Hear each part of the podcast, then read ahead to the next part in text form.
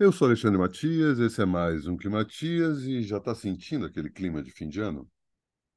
Aos poucos a Copa está chegando, aos finalmente essa Copa colocada num ano, numa época bizarra de um ano bizarro, né? A gente está aí sem entender direito se já é fim de ano, se a gente pode comemorar as férias, a vitória do Lula e o que está acontecendo e que, pô, o Brasil é hexa, vai ou não vai, só faz gol em um tempo, enfim muitas confusões né, que estão nos atordoando nesse dia a dia, fora né, os números de Covid aumentando no país e, ao mesmo tempo, a gente sem ter a previsão de ter dinheiro para 2023. Né? O país está à beira do precipício, na bancarrota, pelo jeito, foi aquela salvada ali no laço. Né? Se o país não, não muda de governo, era despencar assim, nossa, os próximos quatro anos, se tivesse na mão desse cara, desgraçado, que está finalmente se ligando que vai ser largado aí, né, como ele mesmo largou outros tantos seus aliados,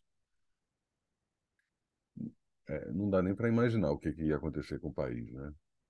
É impressionante isso. Enquanto isso, um monte de gente enchendo a burra de grana e o povo passando fome, sistemas de, de todos os recortes possíveis da escala federal a míngua em termos de investimento e grana para cons conseguir continuar pagando as contas.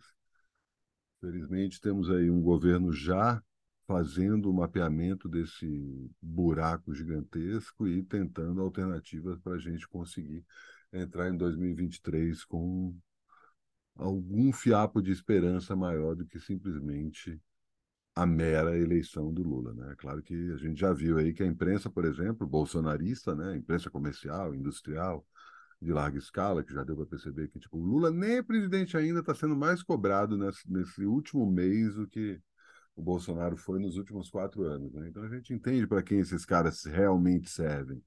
E é o mercado financeiro sempre, né? Esse pessoal que não trabalha e ganha dinheiro só vendo o dinheiro render por conta própria, né? entender essa mágica aí que transforma milionários em bilionários e que se foda todo mundo que não está nesse esquema. Pode ser moído vivo nessa máquina de moer gente. Infelizmente, é esse o cenário que a gente vive no mundo inteiro. Né? Isso não é propriamente uma particularidade do Brasil ou da América Latina ou do terceiro mundo, enfim. Escolha o rótulo que você quiser, não há saídas possíveis e estamos vendo aí que uma das únicas prováveis está em curso aqui nesse país, né? Vamos torcer para que isso consiga, inclusive, ser exemplo para o resto do mundo, né? Muita gente falava isso aí às vésperas da eleição, que felizmente saiu do, do jeito que a gente queria, que a mudança é, de, de governo no Brasil poderia sinalizar para o resto do mundo uma transformação é, que não fosse essa ascensão do fascismo. A gente está vendo cada vez mais que o nazismo, a supremacia branca, o fascismo, o neofascismo, escolha o rótulo que você quiser para isso, mas esse bando de homem branco cheio de dinheiro e tocando foda-se para todo mundo que não é eles, é, tá havendo aí um revés no seu no, nessa escalada aí do fascismo dos últimos cinco anos. Né?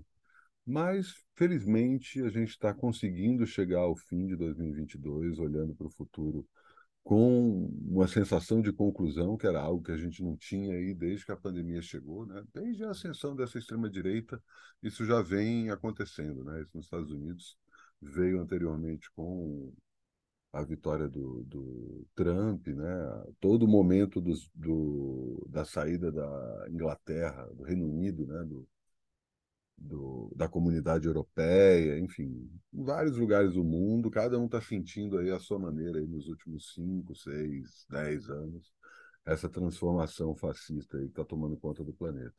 Para a gente, isso diz respeito especificamente aos últimos quatro anos, mas sabemos que aos últimos seis, afinal de contas, né?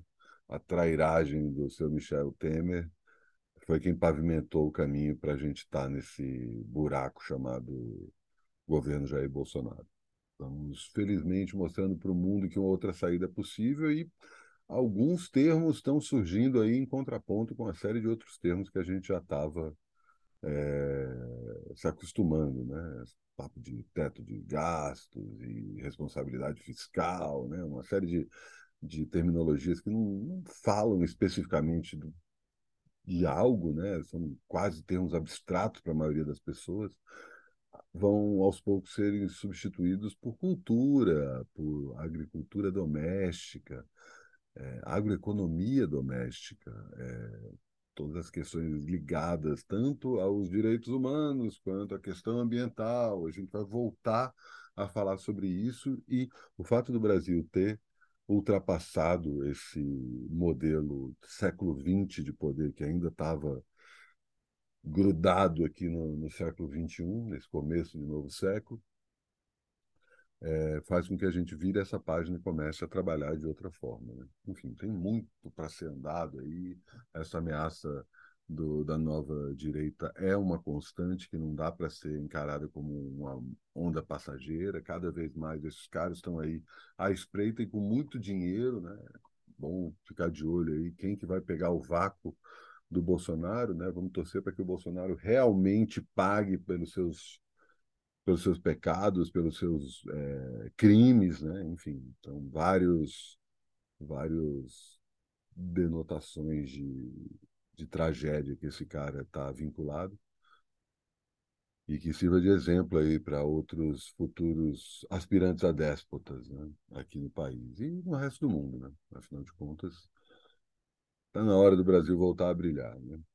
Nem falando de Copa do Mundo, ainda estou bem cético em relação a isso. A Copa está muito doida, mas de qualquer forma, vamos ver o que, que isso vai dar. O fato é, a Copa já já acaba, já já é Natal, já já é Ano Novo, posse do Lula e um novo ano, um novo despertar de consciência atingindo a maioria das pessoas. Vamos sintonizar nesse sentido e pensar também na sensação de conclusão que a gente consegue ter com esse fim de 2022. Não estou falando só em lista de melhores do ano, que isso é uma coisa que está me soando cada vez mais.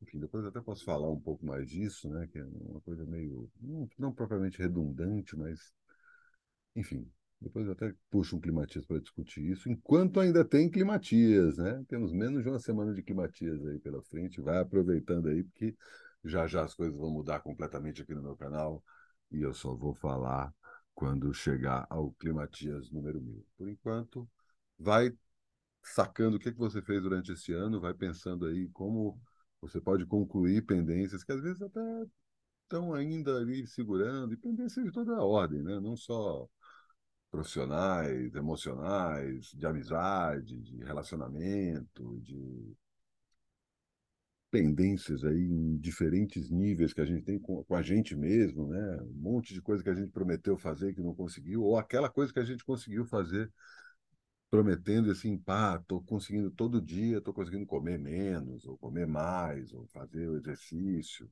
ou encontrar mais pessoas, ou ser mais asseado no meu dia a dia, ter uma disciplina maior na minha rotina, enfim, tem mil opções aí que você pode o tempo todo se colocar aí, tentar ver o que você conseguiu concluir em 2022, já cogitando como dar o próximo passo em 2023. Esse pensamento é crucial para a gente conseguir entrar no novo ano e faltam seis dias para o Climatias acabar.